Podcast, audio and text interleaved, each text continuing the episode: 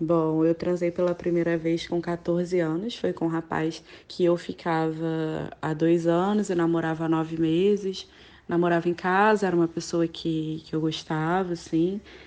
A relação sexual aconteceu na casa dele, gente estava sozinho em casa, na primeira vez que a gente tentou e eu senti muita dor. E aí eu pedi para ele parar, a gente não chegou a consumar o fato, assim, os pais dele também chegaram logo em seguida. É... E aí na semana seguinte a gente tentou de novo, eu lembro de eu ter sentido dor, mas continuei mesmo assim, essa dor logo passou, mas parando para relembrar a situação, eu não lembro de ter sentido prazer naquele momento. Eu estava satisfeita por aquilo estar acontecendo é, com alguém que eu gostava. Era uma, uma situação que eu já vinha pensando há uns três meses, três, quatro meses. Então, quando aconteceu, eu estava bem certa de que queria e estava feliz por aquilo estar acontecendo, mesmo não sentindo tanto prazer físico. Na época, eu só contei para um amigo que era o meu melhor amigo da escola, enfim, que conhecia também esse meu namorado. Um tempo depois eu compartilhei com um grupo de amigas, é, um pouco envergonhada, assim, eu fui a primeira do grupo a, a perder a virgindade, mas encontrei nelas muito apoio e também muita curiosidade. Para minha família, eu não contei. A minha mãe descobriu só quatro anos depois e ficou bem aborrecida, enfim. Eu ainda estava com esse rapaz na época e ela se disse bem decepcionada. E até hoje ela acha que, que essa primeira relação aconteceu quando eu tinha 18 anos e não 14. Pensando no que me motivou a, a decidir que aquele era o momento de ter a minha primeira relação sexual e com essa pessoa, é, eu acho que além do sentimento que, que existia, eu realmente gostava dele, era alguém que, que eu confiava para isso, sentia confiança no sentimento dele por mim também. Tinha a coisa do desejo e eu senti que eu estava preparada para aquilo. Hoje, parando para pensar, eu acho que não estava tão preparada assim. Eu lembro de um ano depois da situação eu ter conversado sobre isso com ele e ter falado para ele que acho que tinha sido muito precoce, que não precisava ter sido naquele momento, apesar de no momento que aconteceu eu ter achado que, que estava pronta, assim. Hoje em dia, parando para pensar sobre o fato de ter perdido a virgindade tão nova, ao meu ver, eu considero que, que não foi algo positivo. Não gerou grandes impactos na minha vida, mas poderia ter gerado. Eu me coloquei em risco, né? Transei inúmeras vezes sem usar preservativo e sem fazer uso de anticoncepcional. Fui usar anticoncepcional só a partir dos 16 anos, então fiquei nesses dois anos, às vezes usando preservativo, às vezes não. Não tinha muito juízo com relação a isso e poderia ter engravidado na época. Não aconteceu, mas poderia ter acontecido. É, acho que eu não tinha é, responsabilidade suficiente para me cuidar nesse sentido, apesar de ter informação, era mesmo falta de responsabilidade, não era falta de informação. E eu acho que naquela idade eu tinha uma visão muito romântica sobre a perda da virgindade, sobre o, o contato sexual com outra pessoa. Talvez isso tenha me colocado numa dependência emocional é, maior. Eu não tinha como eu posso dizer, eu não tinha bagagem emocional para não depender afetivamente daquela pessoa com quem eu escolhi perder a virgindade. Eu acho que ter transado na adolescência é, influenciou em algumas questões, sim, para mim, atualmente. É, e o que eu penso como principal influência é que eu demorei muito a ter contato sozinha com meu próprio corpo, eu demorei muito a me conhecer sem depender de uma outra pessoa, porque como o meu conhecimento de corpo se deu tão cedo com uma outra pessoa, eu sempre fui acostumada, sempre associei o prazer a, a outro alguém e nunca somente a mim. Nunca não, mas pelo menos por um bom tempo foi assim. Talvez se eu tivesse tido mais tempo de conhecer o meu corpo sozinha para só então ter a minha primeira relação sexual, as coisas tinham, tivessem acontecido de uma forma diferente.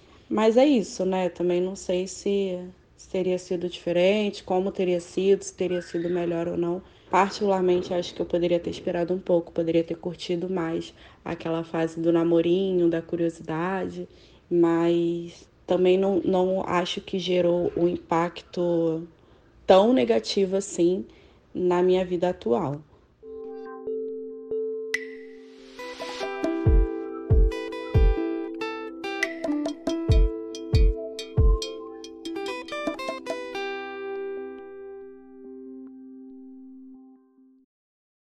Tá no ar a temporada sobre sexo do Ventre Nós, uma sequência de episódios em que a gente vai falar de transar em diferentes fases e contextos da vida. Era essa temporada que a gente ia botar no ar quando a pandemia estourou. Um ano depois a gente está aqui. E entre as tantas coisas que a Covid influenciou, nossa aposta é que o sexo é uma delas. Ou talvez seja o contrário, né? O sexo continua sendo sexo, apesar de tudo. Vai saber. O episódio de hoje, como já deu para notar pelo relato que abriu o programa, é sobre sexo e adolescência. No Brasil, a média de idade da primeira relação sexual é a mesma da nossa ouvinte que preferiu não se identificar. 14,9 anos, segundo o Ministério da Saúde. Na última pesquisa nacional de saúde do escolar, do IBGE, 27,5% dos alunos do nono ano, que têm uma média de idade de 15 anos, afirmaram que já tinham transado, isso tudo para dizer que, por menos que a gente fale disso, ou por mais que a gente fale disso de formas que não ajudem muito, transar na adolescência é comum. Adolescentes transam e vão continuar transando. É por isso que hoje aqui a nossa ideia é muito menos de chegar a conclusões, cravar idades certas ou projetar formas ideais de viver esse momento de iniciação sexual. E é muito mais sobre pensar o que significa para cada uma viver a primeira vez em uma fase que por si só já é de tantas mudanças. Antes de tudo, a gente propõe uma viagem no tempo. Lembra aí da sua primeira vez, como é que ela foi? Sem intenção de apontar certo ou errado, vamos refletir e resgatar aquele universo de sentimentos que envolvia ansiedade, tesão, expectativa, pressão e uma vontade enorme de experimentar, de se sentir parte, amada e querida. E aí, Ana, como é que foi sua primeira vez? Enquanto você ia falando aqui, eu ia lembrando da, dessa fase, né? Realmente, adolescência é, é esse período muito doido, que tem essa, essa intensidade aí de sentimentos, né? Um montão de coisa acontece dentro da gente e na nossa cabeça, mas ao mesmo tempo nada acontece, né? Na prática da nossa vida. Então, é engraçado mesmo, é um período bem doido. É, minha primeira vez não foi na adolescência, foi já depois da adolescência, já tinha 20 anos, a gente até falou disso aqui, né? É, e eu acho que porque eu passei a adolescência muito romantizando isso, esse momento, assim, essa pessoa com quem eu teria que, que fazer isso. Eu acho que eu fiquei bem presa a esses a essa idealização de como seria, de quem seria e tal, né? Então, acho que se por um lado o casamento saiu um pouco da, do foco, né, da maioria, como um requisito para ter essa primeira vez, das mulheres, no caso, né, acho que essa expectativa do amor, assim, do romance, ainda continua presente, né, e acho que passei um pouco por isso. Mas a minha primeira vez foi boa eu já não era adolescente também, né? Mas foi, foi todo, teve assim, teve todo um momento, assim, sabe? Teve todo um ritual, assim, foi com meu primeiro namorado. E uh, foi legal, assim, foi, foi bacana, foi tranquilo, assim, não teve muito. É, é assim, né? A gente cria uma expectativa que seja. É, e foi legal, foi bom, mas não foi nada demais. foi a primeira vez de outras que viriam. E, e a sua? Como é que foi essa primeira vez? Conta aí. A minha foi com 18 anos. Eu tava no final já do, do colégio, no terceiro ano. E foi com um namorado que eu tinha na época, que eu namorei muito tempo depois ainda. É, eu confiava bastante nele, gostava dele. E eu não contei para minha mãe antes de acontecer, mas eu dei uma deixa assim. Eu lembro de ter ido no ginecologista e a gente estava no elevador do consultório. E eu lembro de ter comentado com ela assim: mãe, sabe que eu vim aqui pra, sei lá, fiz algum comentário assim engraçado. Ela riu assustada. E acho que aí ela, ela entendeu. E aí eu marquei, planejei, assim, né, bem virginiana. E depois eu contei para ela, acho que ela levou na boa, assim. Eu acho que eu não transei antes por medo também. Medo que, que a minha mãe ia achar, achava que não era hora. E aí acabou que foi mais tarde mesmo. É engraçado, eu tinha a sensação de que eu tava vivendo um dia histórico, assim, né? Que eu ia lembrar, eu lembro que eu tava de calça jeans, que eu escolhi a roupa, eu lembro do lugar, tudo. É, mas foi desajeitado, assim, né? Como toda a primeira vez, eu acho. Então, existe uma expectativa, assim, de ser uma coisa que, na verdade, vai ficar bom, muito bom com o tempo, né? Com a prática. Então, existe, assim, uma expectativa de ser uma coisa que, na verdade, é mais, é mais simples, assim. É, para a gente ir mais fundo, a gente chamou a Graziele Ribas, psicóloga e mestrando na Universidade Federal Rural do Rio de Janeiro, com uma pesquisa sobre sexualidade na adolescência. Grazi, para a gente começar, o que, que você acha que muda na vida de uma adolescente depois que ela transa, né? Existe alguma mudança de perspectiva sobre ela mesma? É, no geral, assim, se a gente pensasse nas consequências disso, a curto, longo prazo, como é que você acha que isso acontece? Bom, eu acho que assim, cabe primeiro a gente começar dizendo, né, e fazendo um recorte que existem múltiplas adolescências. E a partir disso, né, essas perguntas que a gente vai pensar hoje, é a partir de um recorte, uma adolescência específica, de alguns estudos, né? Por isso essa adolescência específica, porque ainda a gente não tem dados muito globalizados sobre essa discussão. E aí eu faço um recorte a partir da minha pesquisa que trata, né, sobre sexualidade na adolescência, focado em na sexualidade de meninas. E aí, assim, a gente tem muitos padrões e muitas repetições, mas é difícil generalizar. Então, a partir disso, a gente consegue identificar que quando a jovem ela chega nessa, nessa fase da descoberta sexual, é, também é a fase da puberdade. Então, tem uma associação direta sobre isso, né? Quando a adolescente transa, ela tem uma modificação corporal. Ah, os seios crescem, os pelos crescem. E, na verdade, isso é um mito. O que acontece é que na puberdade, essa jovem ela vai ter o crescimento dos pelos, o aumento dos hormônios,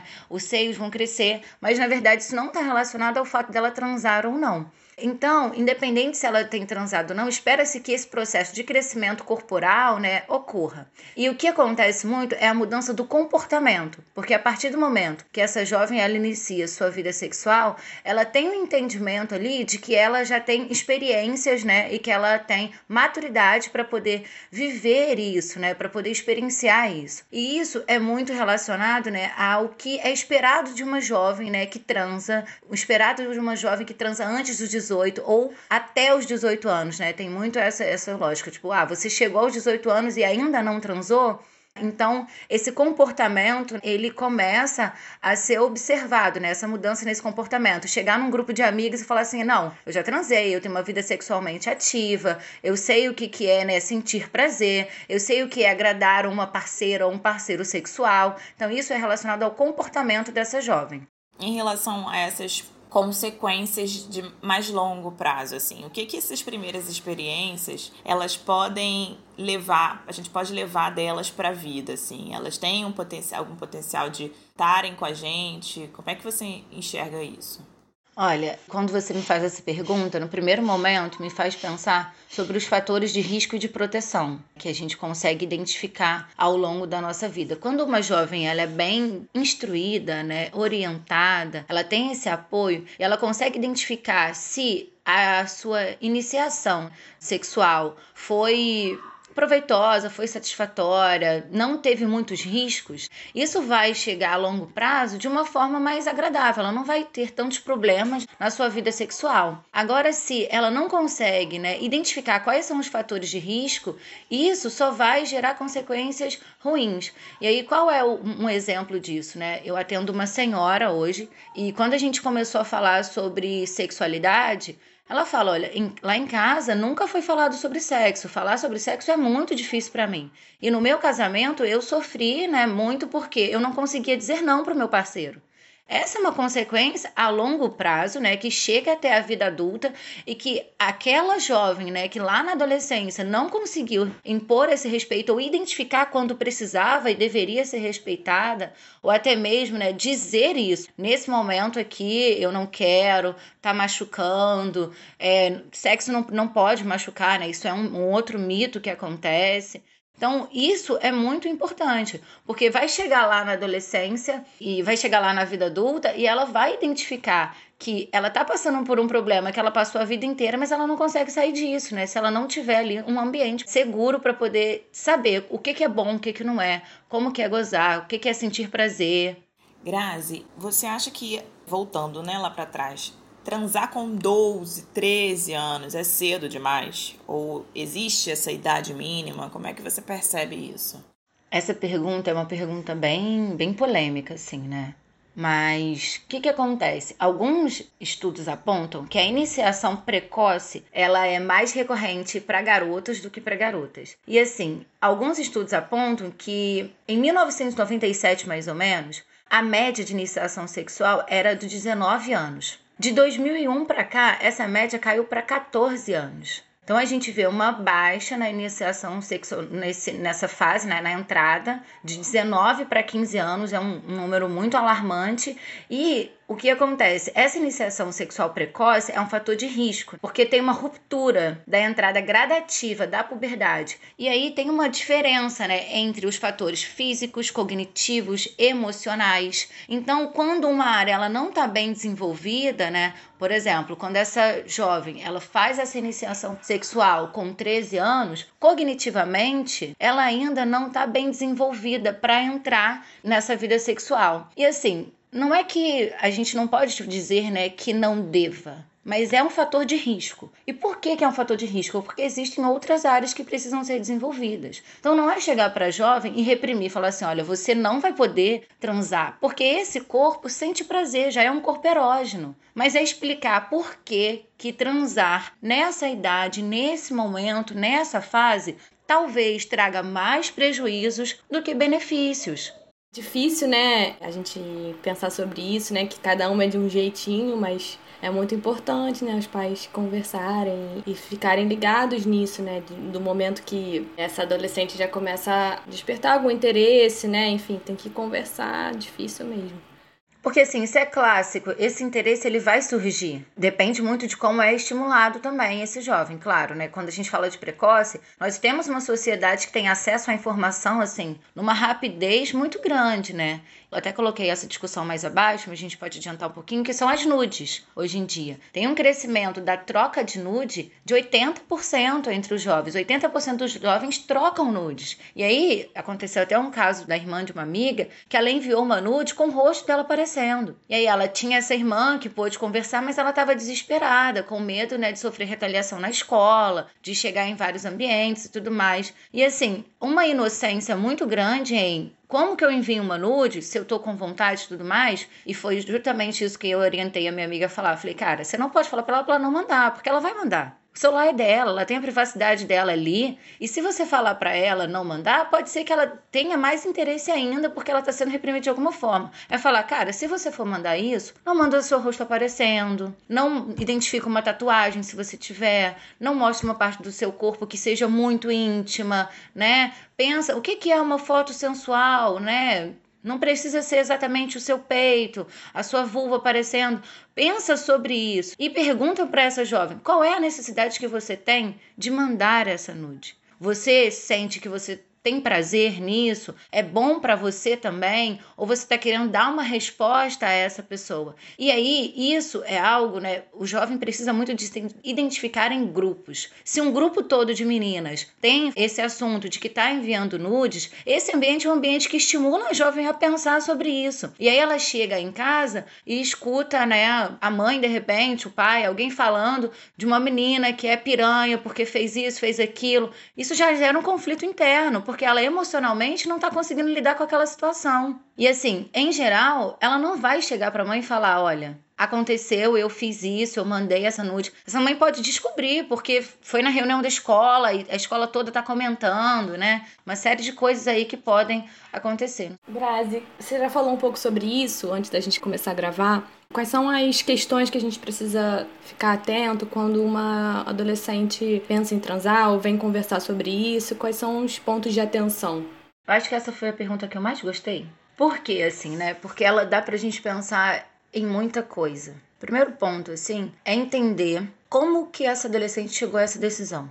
E esse cuidado é muito complexo porque ele não pode ser invasivo, né? Eu não posso chegar para jovem e falar assim, cara, o que, que te deu que você resolveu transar com essa idade? Isso assusta, isso afasta, isso amedronta. Mas assim, a gente tem que entender que não dá para desvalidar essa decisão. Foi uma decisão que, que veio a partir ou de uma necessidade fisiológica ou de uma necessidade da, da relação. E aí é entender que os adultos eles podem contribuir a partir dessa da sua própria vivência, né? Dizer como foi a experiência deles e ouvir.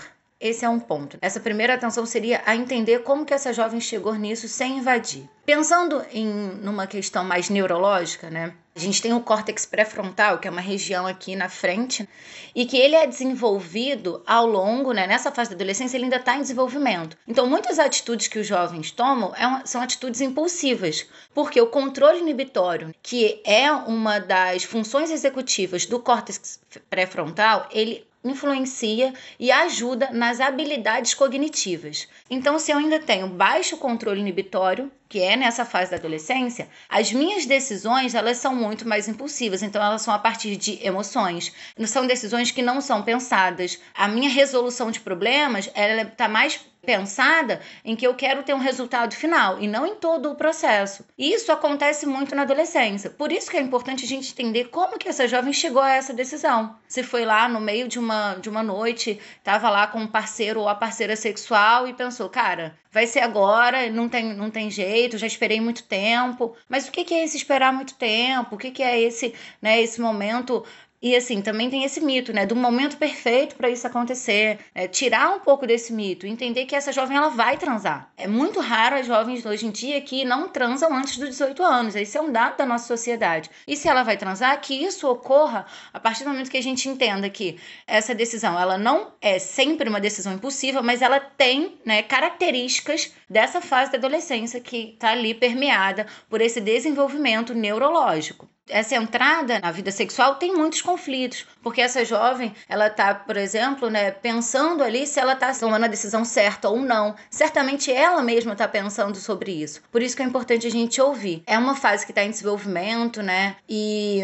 a descoberta sexual ela gera muito conflito porque em geral essa jovem ela não tem essa rede de apoio para poder conversar a não ser as amigas que estão passando pela mesma situação então, é sempre um momento, né, de se perguntar entre elas o que fazer. E aí, eu trouxe um dado que de sete adolescentes que eu atendi nos últimos tempos, duas conseguiram chegar até os pais e ter um diálogo e dizer: Olha, eu transei, foi com meu namorado, foi aqui em casa, e a mãe chegou, orientou, mas ainda assim existe uma diferença entre ter essa conversa com os pais e ter essa conversa com as amigas, ou até mesmo com o psicólogo ou com o professor, porque a relação que os pais têm e a relação que os filhos têm é uma relação diferente, né? Tem essa diferença. Então também não dá pra gente querer que os pais ocupem o lugar de amigos, né? Mas é muito ali nesse lugar da orientação, de não reprimir, de não julgar, de acolher, né? E orientar. Porque muitas vezes esse pavor e a preocupação dos pais chega no adolescente, né, numa forma muito agressiva, né? De pelo amor de Deus não, nem pensar nisso assim você fica e o adolescente fica naquela do entre o medo o desespero né o pavor de acontecer uma coisa muito grave com ele se a mãe descobrir se o pai descobrir e a vontade né fica naquilo. É e acontece muito também de assim impor um limite. Você só vai transar a partir dos 18 só vai namorar com 16 bom é um caminho, mas nem sempre é um caminho que vai dar bons resultados, né? E por que que eu só vou transar com 18 e namorar com 16? Ah, porque eu quero. Porque na minha época era assim. Porque minha mãe não deixava fazer isso. Não, é explicar, olha, eu tenho preocupação. A gente tem uma sociedade que tem esses, esses, esses números de violência. Eu queria entender quem é essa pessoa que você está se relacionando. Você confia? Você gosta? Posso conhecer ele? Chama para almoçar aqui em casa. Quando eu for te encontrar um dia no shopping, a gente vai também tomar um sorvete, eu não vou ficar o tempo todo, mas eu quero saber quem é essa pessoa que você está conversando. E dizer, olha, eu quero conhecer, mas eu não estou querendo monitorar. Essa jovem vai saber qual é a diferença entre monitorar e não ser monitorado. Eu tenho uma, uma adolescente que ela diz: Eu sei que os meus pais me manipulam. E por que, que eu sei que eles me manipulam? Porque quando eu falo que eu vou sair com o meu namorado, eles fazem de tudo para isso dar errado. E como que eles fazem isso? Eles falam: o ambiente é perigoso, o horário não é bom, eu não conheço as pessoas que vão estar. Mas quando eu saio com as minhas amigas, eles nem perguntam. Isso é monitoramento. E o jovem está ciente, porque ele tem, né, ali as experiências dele. Agora, uma coisa que uma vez ela chegou para mim e disse, né? A minha mãe não quer deixar eu viajar com os amigos do meu namorado, que tem 20 anos, para Cabo Frio. E aí eu tive que falar para ela: de fato, vai ser difícil para ela deixar isso. Você tem 16 anos. Olha a idade que eles têm. Olha a distância. Será que não poderia ser um local mais perto? Será que ao invés de ir para acampar, dormir, vocês não poderiam ficar, né, só algumas horas? É uma viagem, é pegar a estrada. Por que tão longe nesse primeiro momento, né? Você ainda tem 16 anos. E a única coisa que a mãe falou é: eu não vou deixar você viajar com essas pessoas para longe e não adianta você perguntar de novo. Minha mãe todinha. Não tem conversa, é simplesmente você tá maluca, né? De onde você tirou essa ideia? Exatamente. E é isso. E assim, pros pais é tão absurdo, mas pro jovem tá tudo bem. Como não? Eu confio no meu namorado, eu conheço os amigos, quem não conhece é você. E aí eu falei pra ela e ainda assim ela falou assim: ah, caramba, mas poxa. Falei, é, caramba, mas poxa, mas de fato, nesse momento, esse pedido é muito grande. E aí a mãe falou assim: eu já tive a sua idade, você acha que eu não sei o que você vai fazer? E aí ela começa, caramba, mas você não confia em mim, você tem que confiar na educação que você me deu. Aí eu falei para ela, ok, a sua mãe pode confiar, mas alguns limites eles precisam ser estabelecidos na adolescência. Pode acontecer um acidente, pode acontecer um assalto com vocês. E aí não é ficar pensando só nos problemas que podem acontecer, mas é entender que nesse momento, 16 anos você tem, os amigos do seu namorado têm 20 é uma viagem longa. Esse namoro é um namoro inicial, já teve questões ali. Eles não vão deixar. Mas isso precisa ser explicado. Não dá só para ser jogado e falar, olha, você tá viajando. Porque na cabeça deles tudo é possível, né? Nesse sentido. Um outro ponto que eu coloquei, assim, que eu considero muito importante, é ter atenção a esse parceiro ou essa parceira sexual. É muito comum entrar em relacionamentos abusivos, né, nessa fase, porque tem muitos conflitos, ou na escola ou na família, e aí acaba se aproximando muito do parceiro ou da parceira sexual. E a idade é importante. A gente tem uma média aí em que geralmente as meninas estão se relacionando com pessoas muito mais velhas nessa fase da adolescência. E isso é um fator assim muito importante porque a gente tem que entender que essa jovem, e aí volta lá naquela primeira questão, ela está buscando maturidade, buscando demonstrar que ela é experiente, que ela pode se colocar no mundo com firmeza, que ela já está entrando na fase de ser uma mulher. E isso acaba, né, colocando ela nessas situações de risco. Outra coisa que é preciso ter atenção quando essa jovem começa a transar são os métodos contraceptivos. Explicar a variedade que tem, as consequências que tem, os benefícios que tem. E isso é muito importante porque tem a gravidez na adolescência, que é uma questão de saúde pública no Brasil, e nós temos também as infecções sexualmente transmissíveis. Então isso é uma outra atenção que a gente precisa ter. E essas questões elas precisam ser bem explicadas. O que é sífilis? É o que é gonorreia? O que é o DIU? Quais são as consequências, por exemplo, da pílula do dia seguinte? O que é uma pílula do dia seguinte? Quais são as formas de prevenir com a camisinha feminina também, que é uma discussão pouco falada, pouco feita? Desmistificar o mito de que a camisinha reduz o prazer é uma outra consequência que a gente tem dessa não conversa, né? A violência sexual. É preciso alertar, né, para essa jovem que nós temos um país que a cada três crianças e adolescentes, né, são abusados e assim, uma em cada três meninas é vítima de abuso sexual antes dos 18 anos. Isso é um fator muito importante que a gente precisa ter,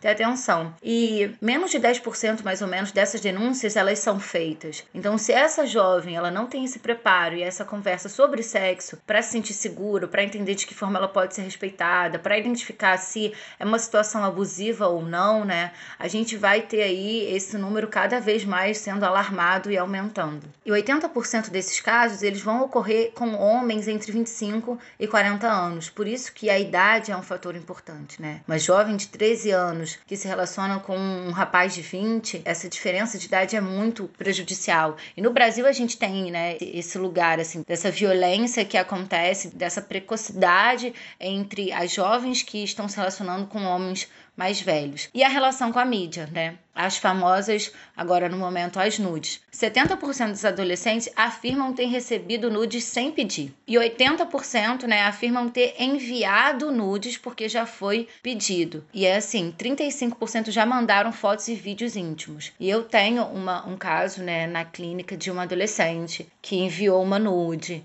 E assim, ficou durante muito tempo isolada em casa, sem ir para a escola, com muito receio daquilo vazar, de chegar nas pessoas, das pessoas comentarem. E assim, entrou numa ansiedade muito grande por causa disso. Então a gente precisa muito dar atenção para isso. Como que as meninas pensam e encaram o sexo hoje em dia? Que aparece muito é o medo de confiar no parceiro ou na parceira, a ansiedade de engravidar, né? E em alguns casos aparece muito essa relação de a doença não vai acontecer comigo, tem um pensamento mágico na adolescência, assim, que coloca o prazer sexual em primeiro lugar, antes do risco da gravidez, antes do risco das doenças. A conversa na família, né? E a, essa dificuldade de aceitar que esse jovem vai transar, manejar isso em casa e a falta de informação ou a pouca busca. E assim, quando os jovens eles são estimulados a pesquisarem, a buscar informação, eles procuram. Porque as pesquisas mostram que falar sobre sexualidade, falar sobre sexo, falar sobre gravidez na adolescência, sobre método contraceptivo, são assuntos que eles se interessam, mas eles precisam ser estimulados a isso. Eu lembro das aulas de reprodução, que era que todo mundo prestava atenção, ficava assim, ó, atento. Porque tava todo mundo querendo muito saber as coisas, mas era tão rápido, tão Sim. superficial. e aí começa, coloca os órgãos reprodutores, aí começa a gritar na sala de aula, né? Tipo isso, né? Causa aquela vergonha, né? O que é muito íntimo. E é isso, né, gente? A gente precisa literalmente expor né, essas situações dentro de casa, assim. E expor no sentido de exposição, expositivo, sabe? Assim, não de constrangimento, mas de dizer, olha, sexo acontece na adolescência. Porque esses pais já foram adolescentes, esses avós já foram adolescentes, né? Se isso acontece, a gente vai precisar falar sobre isso para a gente poder reduzir o número de violência, o número de abuso, pornografia infantil, o número de nudes enviadas que causam algum tipo de, de problema para esses jovens. É, Grazi, aí pensando entre meninos e meninas, quais são as diferenças desse iniciar que você percebe? É, alguns estudos, né, eles mostram que a maioria das meninas elas têm mais informações prévias sobre ejaculação, sobre menstruação, sobre sexo de modo geral, sobre virgindade, sobre doença do que os meninos. Em média, assim, 70% das meninas discutem mais sobre os assuntos relacionados ao sexo e à sexualidade do que os garotos.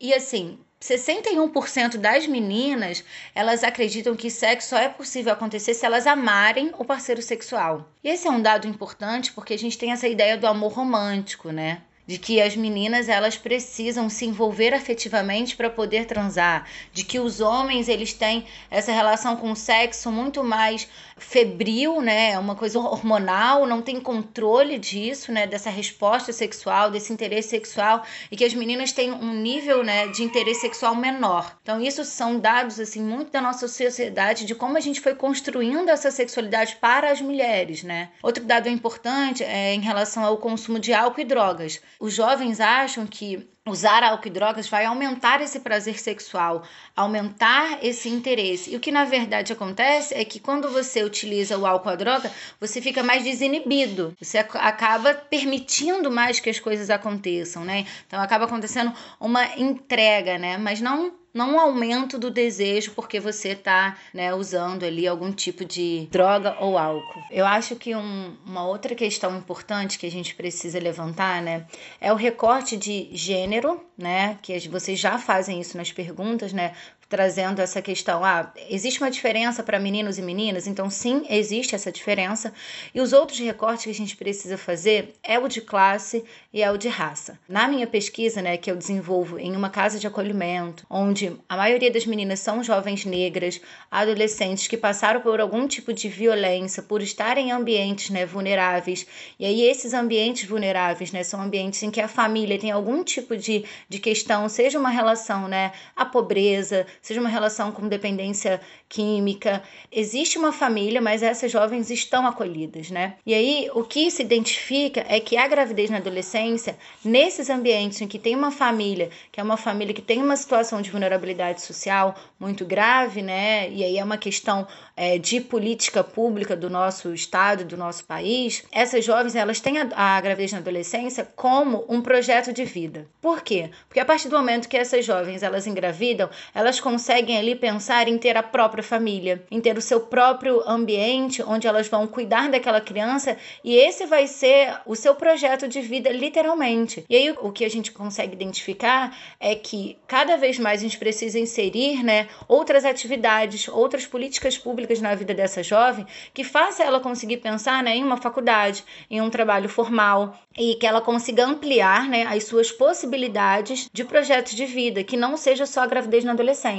Então, tem algumas pesquisas que mostram né? Que quando chega para perguntar, né? Como foi a jovem engravidar, né? E foi quase uma escolha, né? Porque tinha ali um conflito muito grande em casa, tinha que cuidar, porque a jovem fica com a responsabilidade de arrumar a casa, de cuidar da, do filho para a mãe trabalhar, né? Quando são mães solos, principalmente. E aí começa a namorar vê naquele parceiro, principalmente, né, acontece muito com as jovens heterossexuais, porque a gente está falando da gravidez na adolescência, de identificar que vai ser um esposo, vai ser um marido, e ela vai poder reproduzir isso, né, que ela já conhece, que ela já faz naquele ambiente, que já se ela cuida da casa da mãe, que é também sua casa, se ela cuida do irmão, por que, que ela não vai fazer isso, né, na sua própria família e ter esse lugar de agora eu vou ser livre, agora eu que faço as minhas próprias escolhas. E aí tem essa discussão de que será que é uma gravidez precoce? É tão prejudicial assim? Ou a gente precisa entender entender que, na verdade, essa jovem ela está fazendo uma escolha. Ela tem uma consciência sobre aquilo, só que é uma consciência a partir de uma realidade. E é essa realidade que faz essa gravidez ser quase um projeto, né, de vida. Então a gente tem que desmistificar esse lugar de que, nossa, tá muito grave, todas as adolescentes estão transando engravidando, porque às vezes é uma escolha que essa jovem faz por ela não ter, né, acesso a outras oportunidades. E aí tem um dado que traz que nas favelas, né, essa jovem, ela começa quando se identifica com outros projetos, né, em escola e tudo mais, ela começa a pensar, caramba, tá aí, eu posso fazer uma faculdade, eu posso arrumar um emprego diferente, né, do que a minha mãe faz, que é como doméstica. Ela começa a ampliar essas possibilidades dela e a gravidez na adolescência se torna algo que é uma escolha que ela não quer fazer, porque ela entende que a vida dela pode ser diferente. Aí é uma questão de romper o padrão, né, de social que está ali representado naquele ambiente.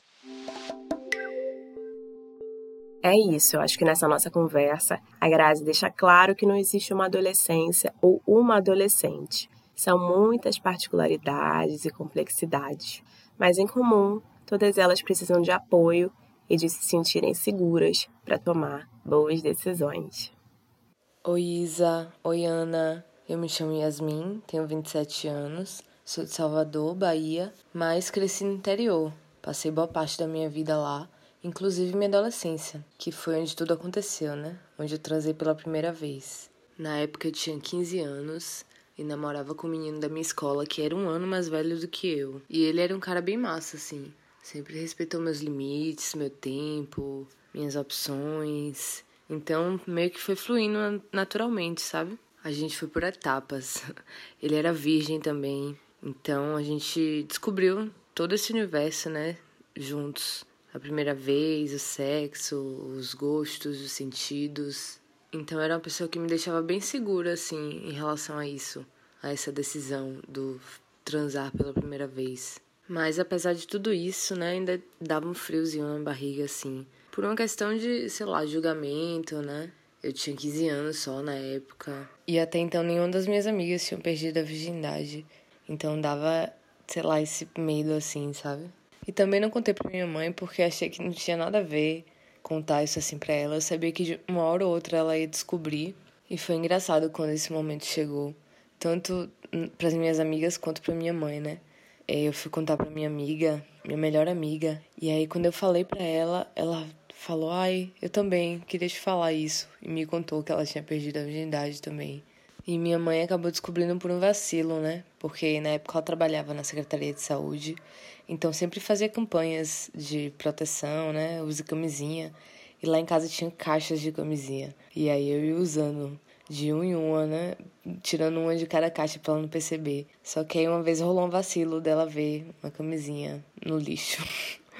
E aí ela descobriu e foi bem tranquilo, assim, porque lá em casa isso sempre foi um diálogo muito aberto, né? Muito de boa. Claro que ela, como mãe, me cobrou as responsabilidades, né? Que isso traz. De eu me proteger, me levou na ginecologista. E foi muito doido quando eu abri, né? Isso para as minhas amigas e minha mãe. Porque parece que tirei um peso, sabe? Eu tava escondendo uma coisa. E agora eu podia falar sobre isso e agir em relação a isso tranquilamente. E quando isso aconteceu, eu fiquei pensando, nossa, é sério que eu fiquei esse tempo todo assim. Tipo, era uma das coisas que me dava medo de não fazer, era esse julgamento. Eu falei, tá, eu fiquei esse tempo todo sem fazer uma coisa tão legal, tão gostosa, tão prazerosa.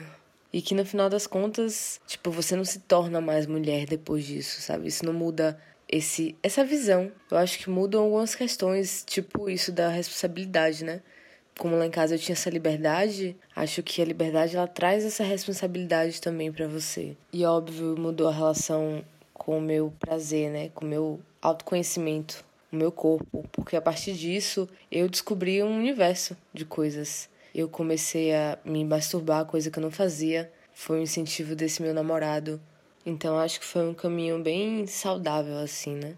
De descoberta, de liberdade, de autoconhecimento. Isso só trouxe bons reflexos para minha vida sexual, na vida adulta.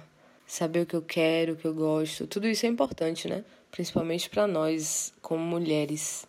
Então acho que a adolescência é sim uma fase de descobrir esse mundo, né? Dentro do, dos limites, tendo apoio da família, essa instrução, né? Porque não tem fase melhor para você explorar seu corpo, hormônios à flor da pele, tudo novo, essa descoberta boa. Então, jovens, transem sim, transem muito, aproveitem com segurança para poder aproveitar isso por muito tempo. É isso. Um beijo, meninas. Gostou? Se identificou com os relatos? Bom, é isso. A gente espera que você tenha gostado. Esse é o primeiro episódio dessa temporada sobre sexo. E vem muito mais por aí.